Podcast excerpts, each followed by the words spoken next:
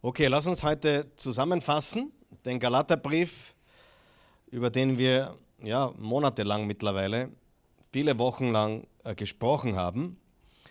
Die Region Galatien, also Südgalatien, dort wo Paulus auf seiner ersten Missionsreise unterwegs war, dort gründete er mehrere Gemeinden. Darum ist auch der Brief geschrieben an die Gemeinden in Galatien. Es sind vier, mindestens vier verschiedene Städte oder Orte. Und das kannst du nachlesen in der Apostelgeschichte, Kapitel 13 und 14. Und das ist die erste Missionsreise des Paulus, wo er diese Gemeinden gründete.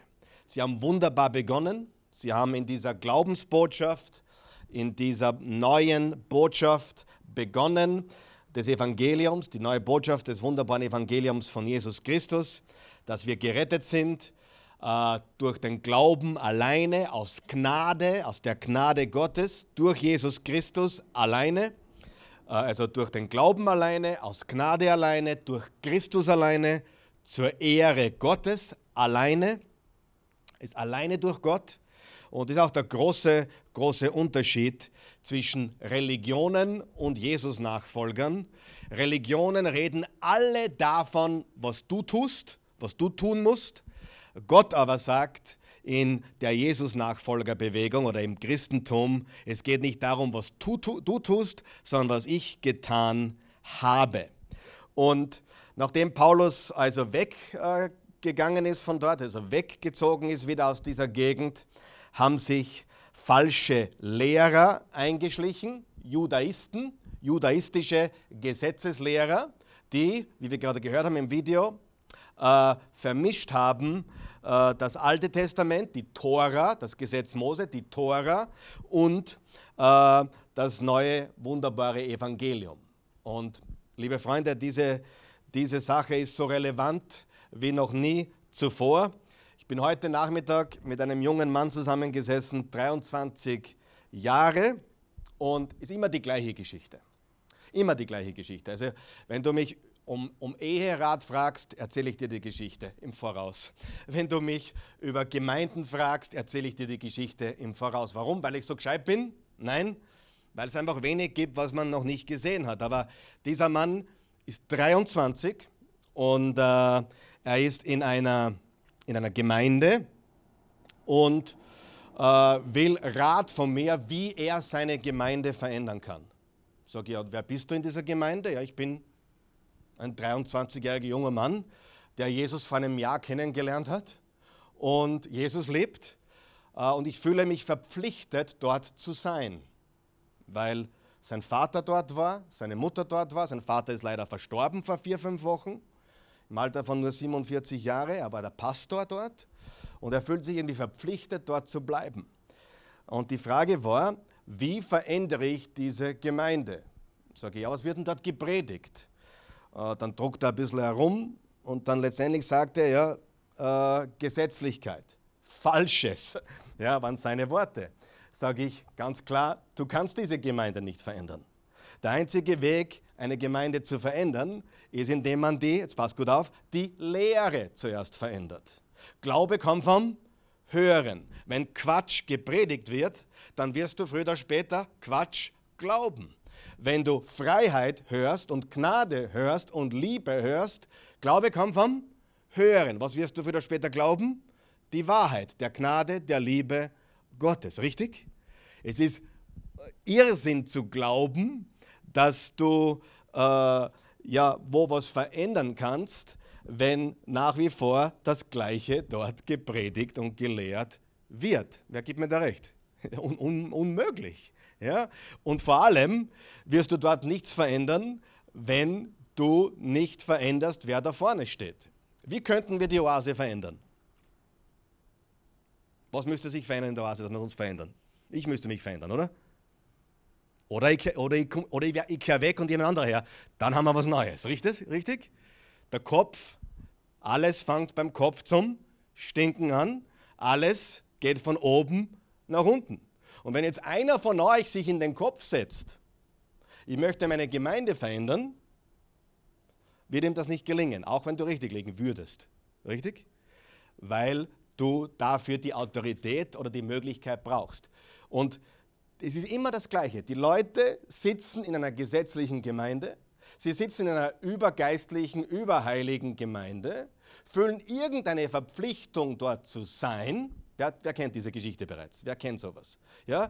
Wir haben es ja da auf Sonntags hier. Wir haben sonntags Leute hier, die einmal im Monat kommen, wo ihr Gottesdienst ausfällt, ihr gesetzlicher. Ja? Wir wissen es von den Rumänen her, wir wissen es von anderen Bewegungen und die nicht nur, überall. Und du siehst, es gefällt ihnen diese Freiheit, aber sie gehen immer wieder zu der gesetzlichen Suppe zurück und dann frage ich sie, wie sie das füreinander kriegen. Na, sie fühlen sich dort verpflichtet. Das ist ein großes Problem. Glaube es mir. Ich mache das jetzt seit über 20 Jahren. Das ist ein ganz, ganz großes Problem. Und du kannst etwas nur verändern, wenn man die Botschaft verändert. Die Botschaft ist nicht alles, aber sie ist sicher das Zentrum. Amen. Es gibt noch andere Faktoren, die sehr wichtig sind. Aber die Botschaft, Glaube kommt vom Hören. Und du kannst nicht glauben, dass du wo bleibst und irgendwie auf zauberhafte, wundersame Art und Weise wird sich dort was verändern. Ich kenne Menschen, die haben mir gesagt, sie wollen dort bleiben, weil sie, sie wissen, Gott hat sie berufen, dort Veränderung zu bringen. Und die sind nach zehn Jahren immer noch dort, immer noch frustriert, weil wenn sie oben nichts verändert, ändert sich unten gar nichts. Das ist einfach die Realität. Und daher hat er mich gefragt, habe ich ihn gefragt, was ist denn dein Plan? Na, er will jetzt Theologie studieren. Super. Mach nebenbei, neben deinem guten Theologiestudium, er will evangelische Theologie studieren hier in Wien auf der Universität. Ich kann es nicht beurteilen, aber angeblich ist es nicht schlecht. Aber mach dann daneben parallel noch ein, ein freikirchliches oder freies Bibelstudium. Wenn du willst, helfe ich dir, ich zeige dir eines. Wir haben eines hier. Ja? Parallel, damit du nicht ein Theologe wirst, der nur Kopfwissen hat, aber nicht die Beziehung zu Jesus. Die gibt es ja leider zuhauf. Ja? Und dann sage ich, weißt du was, wenn du wirklich was bewegen willst, er ist Kongolese, also in seiner Gesellschaft, er sagt, seine Gemeinde ist total kulturell, da kannst du gar keinen Österreicher wirklich mitnehmen, kulturell und gesetzlich, in ihrer eigenen äh, gesetzlichen Art und Weise. Mein Rat ist, deine Zeit kommt und dann beginnst du was ganz was Neues. Neuer Wein gehört in neue Schläuche einen alten Schlauch wieder neu zu machen, zu glauben, ihn zu verändern, ist einfach eher äh, unrealistisch, irrational, nicht wie es funktioniert. Und ich sage dir, ich, bin, ich predige das jetzt seit über, eigentlich predige ich seit 27 Jahren, aber seit 20 Jahren bin ich hier und ich weiß ganz einfach, dass zu viele Menschen wo bleiben, weil sie sich verpflichtet fühlen oder vielleicht sogar gedroht werden oder, oder ihnen gesagt wird, äh, du darfst hier nicht weg, weil, keine Ahnung, wir schlechtes Gewissen gemacht und so weiter, statt dass sie die Botschaft des Evangeliums hören und aufnehmen. Das habe ich jetzt nicht geplant alles, aber war halt, glaube ich, wichtig heute. Ja? Okay? Gut, warum? Die Lehre ist so wichtig. Genau. Paulus ist weg, hat, ist von dort weg von den Galat galatischen Gemeinden. Falsche Lehrer, judaistische Lehrer haben sich von hinten eingeschlichen und Glaube kam vom Hören. Ja? Glaube kam vom Hören. Und das, was die Menschen hören, werden sie früher oder später glauben. Das heißt, äh, er hat dann davon erfahren, dass sich da diese Lehrer eingeschlichen haben, hinter seinem Rücken, und er war, wie es das Video auch sagt, frustriert und zornig. Er war traurig sicher, aber er war leidenschaftlich auch unterwegs. Die Botschaft des Galaterbriefes äh, kann man eigentlich in zwei Fragen zusammenfassen. Wie ist ein Mensch errettet? Also wie kommt, bekommt ein Mensch Erlösung? Wie ist ein Mensch errettet? Und wie lebt man als Nachfolger Jesu? Wie lebt man als Jesus-Mensch oder als Christ in dieser Welt? Und die Frage oder die Antwort auf beide Fragen ist eigentlich ein und dieselbe. Wie ist ein Mensch errettet? Durch Glauben alleine. Wie lebt man als Jesus-Nachfolger? Durch den Glauben im Geist Gottes. Ja? Nicht aus dem Fleisch, nicht unter dem Gesetz, sondern aus dem Glauben. Ich möchte euch kurz etwas vorlesen, und zwar in der Apostelgeschichte, Kapitel 16. Du kannst das aufschlagen, wenn du möchtest. In der Apostelgeschichte 16, da war Paulus mit Silas in Philippi und sie wurden, wenn du dich erinnern kannst, äh, wie wir die Apostelgeschichte studiert haben, sie wurden ins Gefängnis geworfen. Und äh, sie wurden angekettet an Händen und Füßen. Und dann steht, gegen Mitternacht beteten Paulus und Silas, sie lobten Gott laut und die übrigen Gefangenen hörten ihnen zu. Da erschütterte plötzlich ein gewaltiges Erdbeben das ganze Gefängnis bis in die Grundmauern. Alle Türen sprangen auf und die Ketten der Gefangenen zerbrachen. Aus dem Schlaf gerissen sah der Gefängnisaufseher, dass die Zellentüren offen standen. Voller Schrecken zog er sein Schwert und wollte sich töten, weil ihm die Todesstrafe drohte natürlich, denn er dachte, die Gefangenen seien geflohen. Töte dich nicht, rief da Paulus laut. Wir sind alle hier. Der Gefängnisaufseher ließ sich ein Licht geben und stürzte in die Zelle, wo er sich zitternd vor Paulus und Silas niederwarf. Dann führte er die beiden hinaus und fragte sie. Was fragte er sie? Pass auf. Ihr Herren, was muss ich tun, um gerettet zu werden? Bleiben wir da mal kurz stehen. Was war seine Frage? Was muss ich tun, um gerettet zu werden? Was muss ich tun, um gerettet zu werden? Anders formuliert, was muss ich tun, um ewiges Leben zu haben? Was muss ich tun, um in den Himmel zu kommen? Glaube an den Herrn Jesus, dann werden du und alle, die in deinem Haus leben, gerettet, erwiderte Paulus und Silas. Glaube an den Herrn Jesus. Steht da sonst noch was dabei? Steht da sonst noch was dabei? Nein. Glaube an den Herrn Jesus und du bist gerettet. Viele haben diesen Vers genommen und gesagt, ja, wenn ich glaube, dann sind alle automatisch, die zu mir gehören. Das ist natürlich nicht so. Jeder muss für sich glauben. Ja? Äh, und man sieht ja dann, wenn man weiterliest, dass Paulus bei denen zu Hause war, er hat gepredigt und sind alle gläubig geworden. Aber die Frage noch einmal, was muss ich tun, um gerettet zu werden? Die Antwort, glaube an den Herrn Jesus. Was war die Frage? Was muss ich tun, um gerettet zu werden? Was ist die Antwort? Glaube an den Herrn Jesus. Glaube an den Herrn Jesus. Das ist die richtige Antwort. Und ich kann dir sagen, dass diese Antwort angefochten wird auf die wildeste Art und Weise innerhalb des Christentums. Ja? Manche sagen, du musst, du musst getauft sein, manche sagen, du musst gefirmt sein, manche sagen, du musst keine Ahnung, äh, was tun. Du musst nach vorne gehen zum Altar, du musst äh, die Hand heben. Nein, glaube an den Herrn Jesus. Und wenn du das noch nie getan hast, kannst du es jetzt tun, wo du sitzt. Wir brauchen kein Gebet gebeten gemeinsam. Du kannst jetzt, wo du sitzt, dein ganzes Vertrauen auf Jesus geben. Ja oder nein? Brauchst du mich dazu? Brauchst du eine Anleitung dazu? Du kannst jetzt, wo du sitzt oder wo du das hörst, sagen, Jesus, ich setze mein ganzes Vertrauen auf dich. Und was bist du dann? Gerettet. Gerettet von was? Ganz einfach. Das, wovon wir gerettet sind, ist von den Konsequenzen unserer Sünden. Was sind die Konsequenzen unserer Sünden? Die ewige Trennung von Gott. Die ewige Trennung von Gott, Johannes, äh, Römer 6, Vers 23, der Lohn der Sünde ist der Tod, der ewige Tod. Das Leben oder das Geschenk Gottes ist das ewige Leben in Christus Jesus. Was muss ich tun, um gerettet zu werden?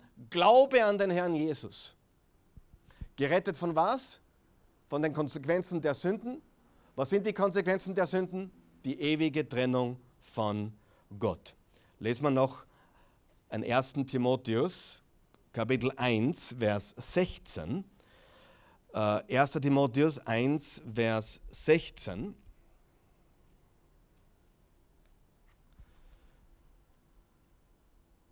da steht,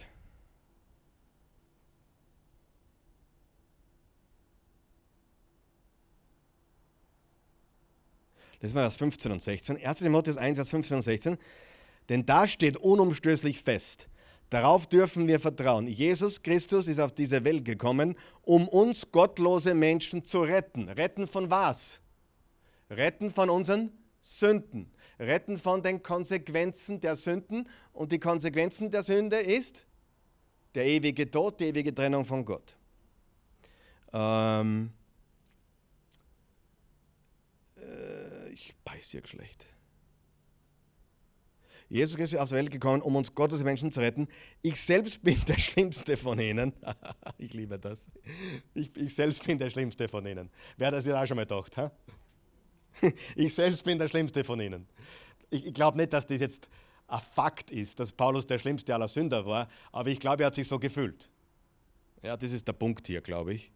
Doch gerade deshalb war Gott mir ganz besonders barmherzig. An mir wollte Jesus Christus zeigen, wie groß seine Geduld mit uns Menschen ist. An meinem Beispiel soll jeder erkennen, dass wirklich, pass jetzt gut auf, wirklich alle durch den Glauben an Christus ewiges Leben finden können.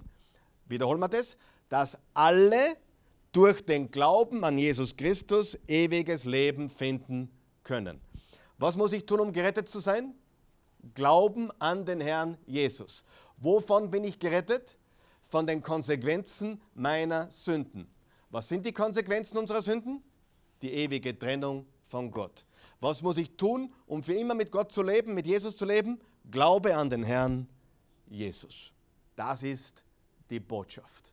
Und glaube mir, das wird immer wieder angefeitet. Das war dann auch, wenn wir schon beim Thema sind, weil ich zuerst erwähnt habe von diesem jungen Mann, wie viele Menschen glauben, sie sollten unter einer falschen Lehre bleiben oder Gesetzlichkeit bleiben, weil sie sich verpflichtet fühlen. Wie oft habe ich das, glaubst gehört? Wer, wer, kann ungefähr tippen, wie oft ich so einen Schmarrn gehört habe? Ich, es ist meine Heimat, ich gehöre dahin, ich muss durchhalten, ich, muss, ich bin verpflichtet dort aber ich muss mir quasi diese falsche gesetzliche Lehre anhören. Wörtlich. Wer von euch glaubt, das kann nicht Gottes Wille sein? Kann es nicht sein. Was dann noch schlimmer ist, seine Freundin geht auch mit ihm hin, ihm zuliebe. Er geht hin aus Verpflichtung. Sie will auch nicht hingehen, aber geht ihm zuliebe. Und was, was er gesagt hat? Geh doch du woanders hin, ich bleib da. Hallo, wie oft habe ich den Schmarrn gehört? Ich habe das letztlich sogar von einem Ehepaar gehört. Die waren hier. Und er fühlt sich, die war gerade vor kurzem passiert, waren hier. Zum ersten Mal waren sie wo, wo sie sich gemeinsam einig sein könnte. Und er hat plötzlich wieder eine Berufung in seine alte, keine Ahnung, Geschichte. Und was macht sie? Sie will dort hingehen, sie geht wieder woanders hin mit den Kindern. Ich meine, ich habe es nicht gesagt, aber ich wollte sagen, wie dumm kann man sein und nur schnaufen? Verstehst du, was ich meine? Ich meine, hallo, wer von euch glaubt, dass Mann und Frau gemeinsam das Gleiche hören sollten? Dort ist doch logisch, oder? Und auch die Kinder. Wie kann man eine Familie aufsplitten und sich und dann gibt es zu Hause jede Menge Probleme und so weiter. Nein, Freunde, der erste Grund oder die Haupt, die Hauptgrundlage äh, oder das, das Hauptkriterium, ähm, das ist mein einfällt, das Hauptkriterium ist die Botschaft. Nicht, ob man das Gebäude gefällt, nicht, ob man, ob man die Musik gefällt, nicht, nein, die, das Hauptkriterium ist, ist die Botschaft gesund. Das ist das Hauptkriterium. Und das war das Problem hier. Sie haben begonnen, falschen gesetzlichen Lehrern zuzuhören und haben begonnen, das zu glauben. Und wie sich Menschen bekehrt haben zu Jesus, haben sie es beschneiden lassen, weil ihnen wurde eingeredet, die müssen beschnitten werden, bevor sie an Jesus gläubig werden können. Okay. Gut, es gibt im Prinzip drei Hauptbereiche in diesem Brief. Das erste war in den ersten beiden Kapiteln äh, rechtfertigt Paulus sein Apostelamt. Er sagt, äh, ich bin ein Apostel. Äh, die Leute gingen damals davon aus, dass Apostel nur die waren, die mit Jesus zusammen waren, die mit Jesus äh, gemeinsam auf Erden gewirkt haben. Äh, das kann man von Paulus nicht sagen, aber er hatte ja, wie wir wissen, eine Begegnung mit Jesus auf der Straße nach Damaskus in Kapitel 9 der Apostelgeschichte. Und Paulus war ein Apostel und ein Apostel war ja jemand, der damals äh, das gleiche Gewicht hatte wie das Wort Gottes, weil also ja die Bibel noch nicht geschrieben war. Und durch die Apostel wurde das Wort Gottes geschrieben. Also Paulus rechtfertigt sein Apostelamt, das ist das eine. Das zweite ist die Erlösung durch Glauben aus Gnade, nicht Gesetz, sondern aus Gnade. Und das dritte war Leben als Nachfolger Jesu im Glauben und im Geist und nicht durch das Gesetz. Lesen wir Galater 1, Vers 1, da steht. Galater 1, Vers 1. Diesen Brief schreibt Paulus der Apostel. Er nennt sich hier selbst Apostel. Ich bin weder von Menschen berufen, noch durch sie ausgesandt worden.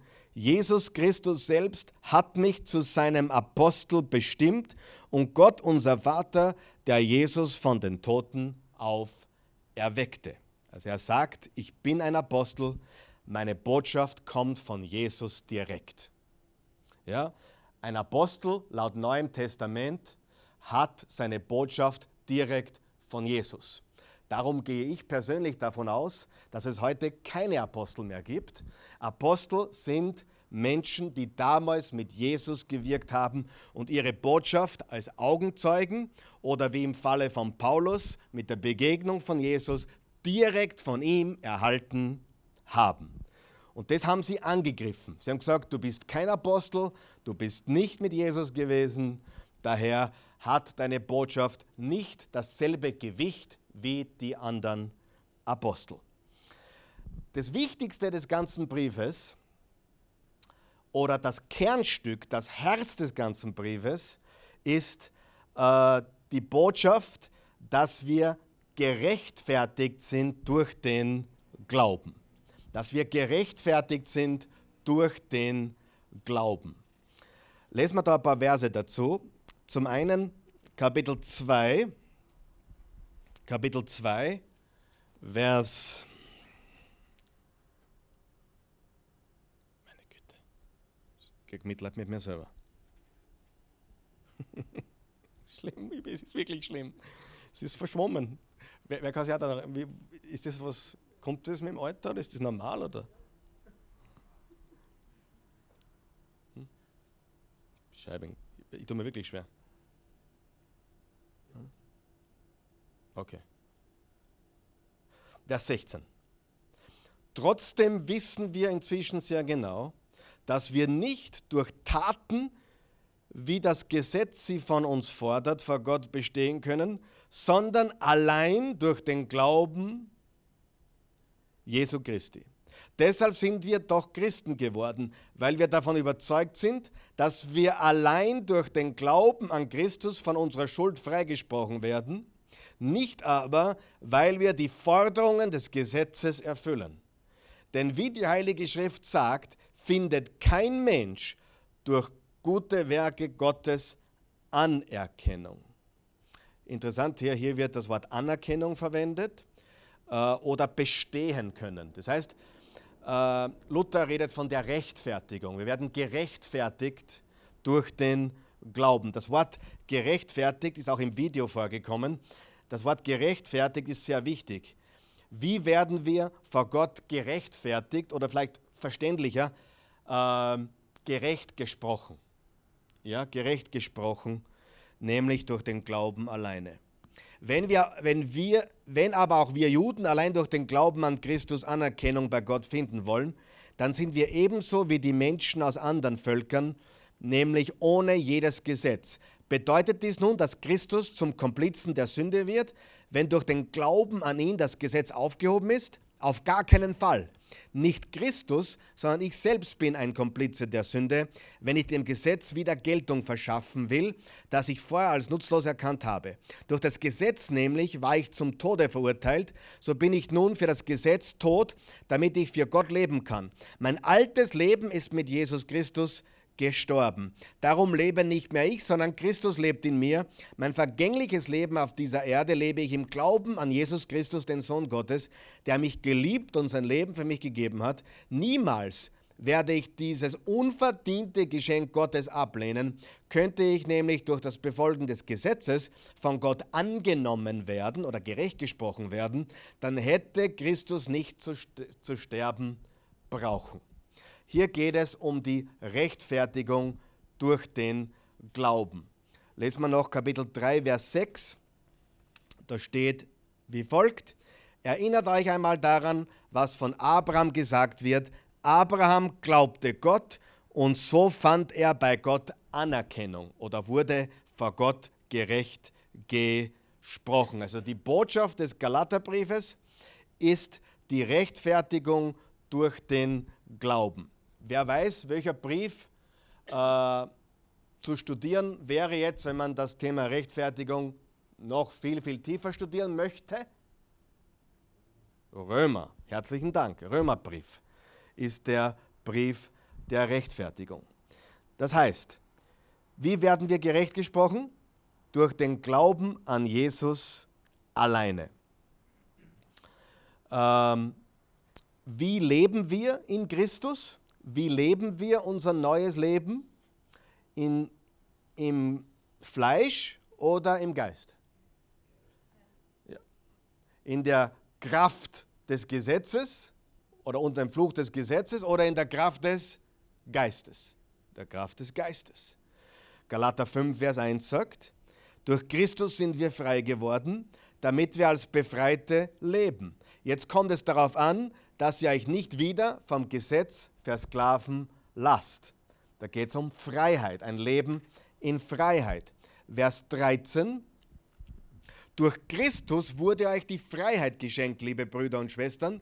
Das bedeutet aber nicht, dass ihr jetzt tun und lassen könnt, was ihr wollt. Dient vielmehr einander in Liebe. Wir haben ein neues Gebot, das ist die Tora des Messias oder das Gesetz Christi. Und die Tora des Messias oder das Gesetz Christi ist das Gebot der Liebe. Was produziert das Gesetz? Das Gesetz produziert Tod, es produziert Sünde und es produziert Knechtschaft. Und darunter sollten wir uns nicht mehr begeben. Dann im Vers 16 und 17 steht, darum rate ich euch, lasst euer Leben von Gottes Geist bestimmen. Wenn er euch führt, werdet ihr allen selbstsüchtigen Wünschen widerstehen können. Denn selbstsüchtig wie wir sind, wollen wir immer das Gegenteil von dem, was Gottes Geist will. Doch der Geist Gottes duldet unsere Selbstsucht nicht. Beide kämpfen gegeneinander, sodass ihr das Gute, das ihr doch eigentlich wollt, nicht ungehindert tun könnt. Wenn ihr aber aus der Kraft des Geistes lebt, seid ihr den Forderungen des Gesetzes nicht länger unterworfen. Das heißt, er sagt hier, dass wir uns vom Geist treiben oder leiten lassen sollten und dass wir im Glauben leben sollten und nicht auf das Gesetz vertrauen sollten. Wenn wir im Fleisch leben, was ist das Ergebnis? Vers 19. Gebt ihr dagegen euren selbstsüchtigen Wünschen nach, ist offensichtlich, wohin das führt, zu sexueller Zügellosigkeit, einem sittenlosen und ausschweifenden Leben, zur Götzenanbetung und zu abergläubischem Vertrauen auf übersinnliche Kräfte, Feindseligkeit, Streitsucht, Eifersucht, Wutausbrüche, Intrigen, Uneinigkeit und Spaltungen bestimmen dann das Leben ebenso wie Neid, Trunksucht, üppige Gelage und vieles andere und so weiter. Das, ist die, das sind die Werke des Fleisches. Was ist die Frucht des Geistes? Vers 22 und 23. Dagegen bringt der Geist Gottes in unserem Leben nur Gutes hervor. Liebe und Freude, Frieden und Geduld, Freundlichkeit, Güte und Treue, Besonnenheit und Selbstbeherrschung. Ist das bei euch so, dann kann kein Gesetz mehr etwas von euch fordern. Also als Jesus-Nachfolger leben wir nicht im Fleisch, sondern im Geist. Ich habe mir einen Satz aufgeschrieben. Hör gut zu, ich lese noch mal einmal vor und dann, wenn ihn jemand mitschreiben will, dann gebe ich euch die Zeit dazu. Hier ist der Satz, den ich heute aufgeschrieben habe. Das Leben eines Jesus-Nachfolgers ist ein Wandel im Glauben, basierend auf dem Worte Gottes, in der Kraft des Heiligen Geistes, in Liebe. Ich wiederhole noch einmal. Das Leben eines Jesus-Nachfolgers, das Leben eines Jesus-Nachfolgers ist ein Wandel im Glauben, basierend auf dem Worte Gottes, in der Kraft des Heiligen Geistes, in Liebe. Will jemand noch mal hören? Niemand? Das Leben eines Jesus-Nachfolgers, also eines Christens oder Jesus-Nachfolgers, das Leben eines Jesus-Nachfolgers ist ein Wandel im Glauben, basierend auf dem Worte Gottes. Das ist unsere Grundlage. Basierend auf dem Worte Gottes, in der Kraft des Heiligen Geistes, in Liebe. Das Leben eines Jesus-Nachfolgers ist ein Wandel im Glauben, basierend auf dem Worte Gottes, in der Kraft des Heiligen Geistes, in Liebe. Hat das jeder? Gut. Sie, Paulus war ein Apostel Jesu Christi, gesandt mit der Botschaft des Evangeliums.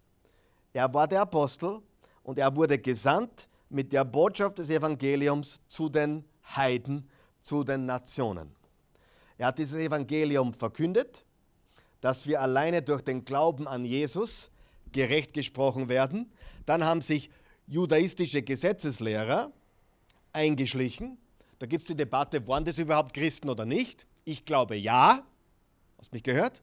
Ich glaube, das waren Christen. Ich glaube, das waren Christen, die, so wie es heute genau so ist, Gesetzlichkeit verbreiten.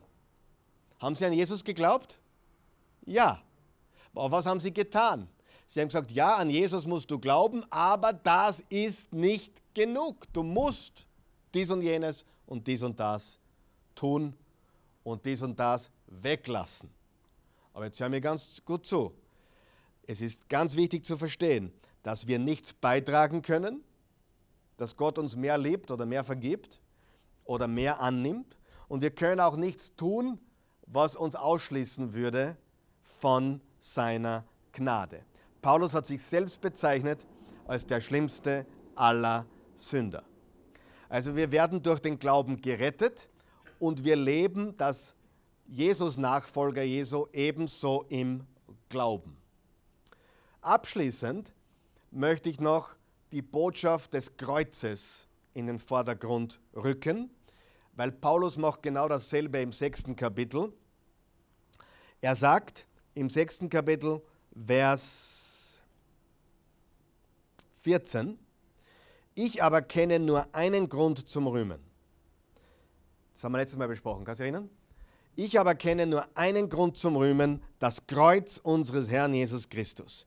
Weil er starb, starb auch diese Welt für mich und ich bin tot für ihre Ansprüche und Forderungen. Das Kreuz Christi ist die zentrale Botschaft. Ähm, schreib dir noch einen Satz auf, wenn du möchtest, zum Abschluss. Das Kreuz Jesu Christi, das Kreuz Jesu Christi ist der zentrale Schlüssel, ist der zentrale Schlüssel sowohl für Erlösung als auch für das Leben eines Jesus-Nachfolgers. Ich wiederhole. Das Kreuz Jesu Christi ist, die, ist der zentrale Schlüssel sowohl für Erlösung als auch für das Leben, also unser Leben, unser tägliches Leben eines Jesus-Nachfolgers. Das Kreuz Jesu Christi ist der zentrale Schlüssel sowohl für Erlösung als auch für das Leben eines Jesus-Nachfolgers. Das heißt, wir vertrauen auf das Kreuz, auf das, was Jesus getan hat, wo er uns gerettet hat, wo er uns erlöst hat. Und, wie Paulus gesagt hat im Galater 2, Vers 20, ich bin mit Jesus Christus gekreuzigt, nicht mehr ich lebe, sondern Christus lebt in mir. Das Kreuz ist sowohl meine Erlösung wie auch die Kraft, in der ich lebe, durch die Kraft des Kreuzes.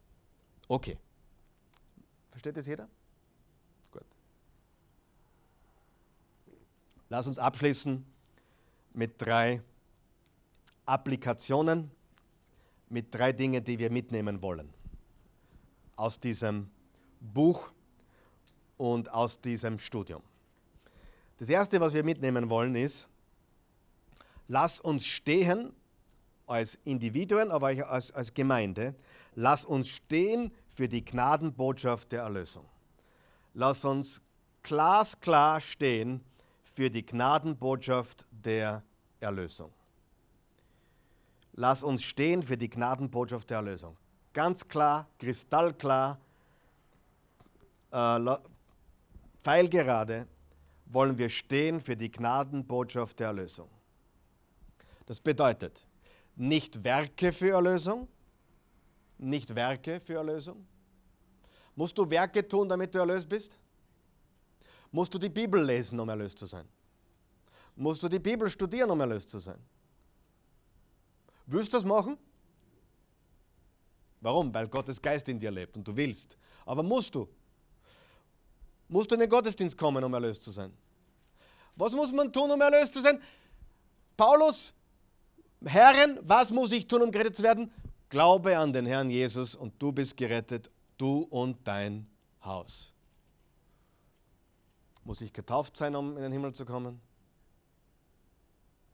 Muss ich geben, um in den Himmel zu kommen? Was muss ich tun, um erlöst zu sein? Glauben. Frag, wenn du dir einen Spaß machen willst, frag zehn Christen, was Christsein bedeutet. Du kriegst zehn verschiedene Antworten. Meistens eine ganze Litanei, was sie alles tun und nicht tun. ja. Was ist Christsein für dich? Ja, ich bete jeden Tag und ich lese die Bibel jeden Tag und ich habe keinen Sex mehr.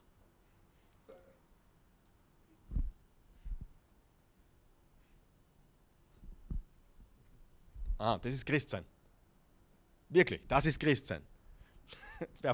Das ist vielleicht nett, aber das ist nicht Christsein. Du kriegst solche Antworten häufig, ja oder nein?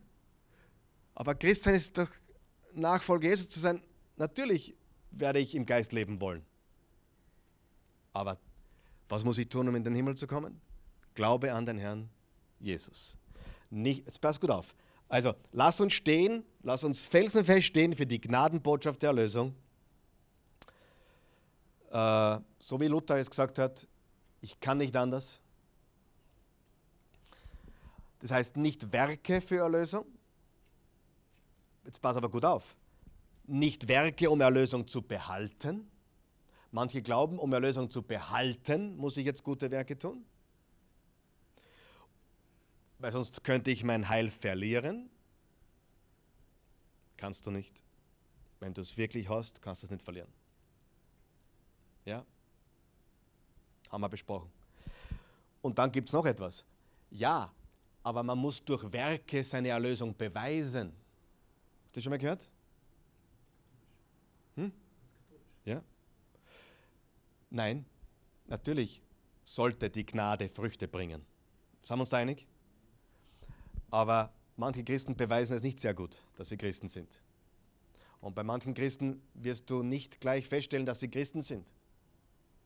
Ja, du kannst vom äußerlichen Erscheinungsbild, vom Verhalten oft nicht darauf schließen, wer ein Jesusgläubiger ist und wer nicht. Ja? Sollte man einen Unterschied erkennen? Sollte man Licht der Welt sein? Ja. Aber bei vielen erkennt man es nicht, den Unterschied. Also nicht Werke für Erlösung, nicht Werke, um Erlösung zu behalten, nicht Werke, um Erlösung zu beweisen. Werke sind die Frucht der Gnade. Das Zweite, was wir mitnehmen wollen, ist, wir wollen verstehen, das haben wir mehrmals betont, auch heute, dass das Leben eines Jesus-Nachfolgers, eines Christens, eines Jesus-Nachfolgers, ein Wandel im Glauben ist. Ein Wandel im Glauben ist. Ein Leben im Geist und ein Wandel im Glauben. Und drittens, lass uns für Christus stehen in unserer Welt. Dort, wo du bist, am Arbeitsplatz, lass uns für Jesus stehen, lass uns für diese Gnadenbotschaft stehen, lass uns festhalten an der Botschaft des Glaubens, der Gnade Gottes durch Christus alleine zur Ehre Gottes alleine.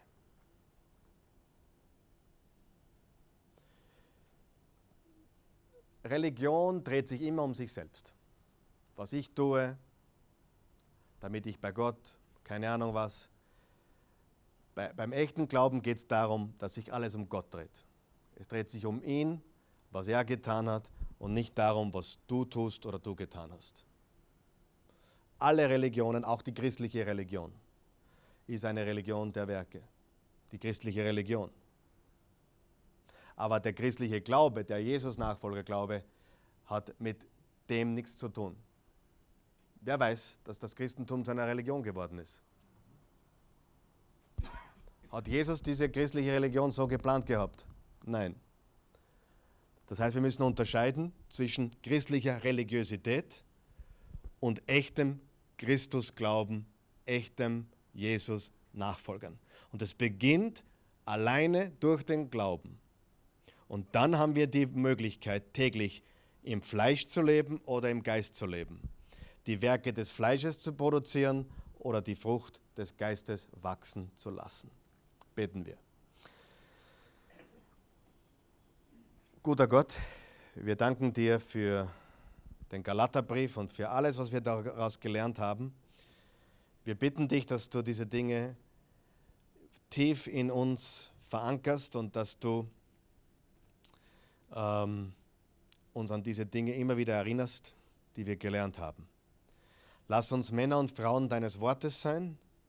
Lass uns Männer und Frauen sein, die im Glauben leben, die im Geiste leben, die im Glauben basierend auf deinem Worte leben, in der Kraft des Heiligen Geistes, in Liebe.